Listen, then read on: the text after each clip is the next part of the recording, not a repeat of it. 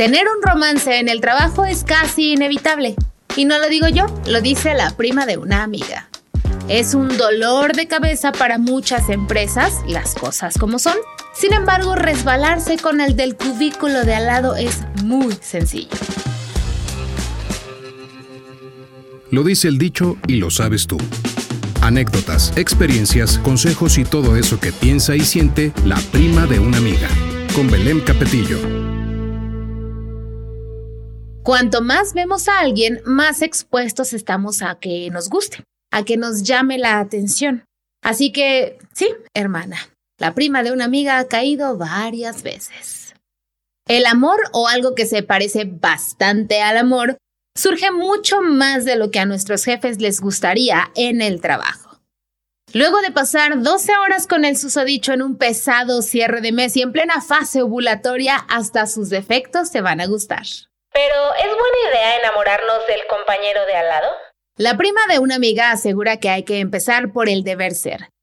En algunas empresas, los noviazgos están hasta bien vistos y en otras pueden significar una verdadera afrenta. De hecho, hay algunas empresas que incluyen en las cláusulas de sus contratos letras chiquitas que hablan acerca de este tipo de relaciones y están prohibidas por aquello de que signifique un conflicto de intereses. Ahora bien, si esto no es en tu empresa, entonces hay que hablar de las implicaciones emocionales de relacionarnos con una persona con la que vamos a compartir tanto la cama como el escritorio. ¡Ay, qué fuerte! Y dado que la prima de una amiga tiene una expertise en este tipo de relaciones, asegura que cada quien habla como le fue en la feria.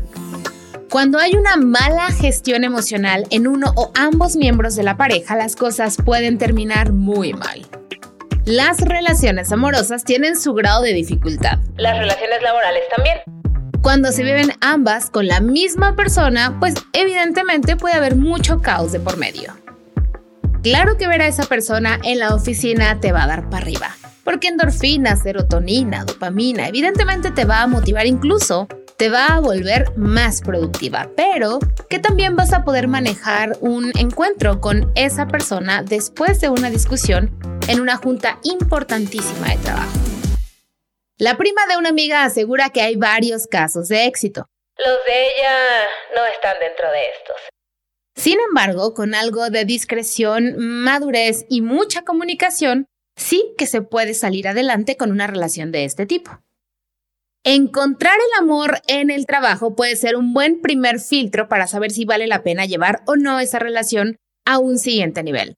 Vas a darte cuenta cómo reacciona el caballero en pleno estrés. Y si te conviene, pues eh, digamos vivir esta relación en otros lugares, en otras dimensiones. Ya, a lo que venimos. Las cinco reglas de oro de la prima de una amiga para vivir un romance en el trabajo y no morir en el intento. Reserva las muestras de cariño para otros espacios. Cuida tu imagen profesional. Yo sé que tienes ganas de que te haga suya, pero contrólate, hermana. Cada quien su espacio. Así trabajen en cubículos uno al lado del otro, es importante que se den su tiempo, que se den su espacio para vivir como individuos, porque estar juntos 24/7 puede ser muy agotador. Mantén tu productividad. Si tu relación disminuye tu rendimiento, entonces quizá tengas que hacer algunos ajustes. No tienes por qué elegir entre una relación de pareja o una buena relación laboral. Deberías poder tener las dos. Quítale los ojos de encima. Siempre es bueno recordar que entre lo personal y lo profesional debería haber una línea muy clara. Los límites deberían ser muy claros. Para él y para ti. Ahora bien, estas reglas aplican para aquellos que han decidido vivir un noviazgo, una relación formal en el trabajo. Pero ¿qué hay de los casi algo? ¿Qué hay de los amigos con derechos en el trabajo? Hablaremos acerca de este tema en el próximo episodio y con invitado especial, así que no se lo pierdan. Gracias por estar aquí. Platiquemos sobre todo eso que te preocupa a ti y a la prima de una amiga. Sígueme en redes. La prima de una amiga soy yo en Facebook e Instagram y prima de una amiga en TikTok. Hasta la próxima. Adiós.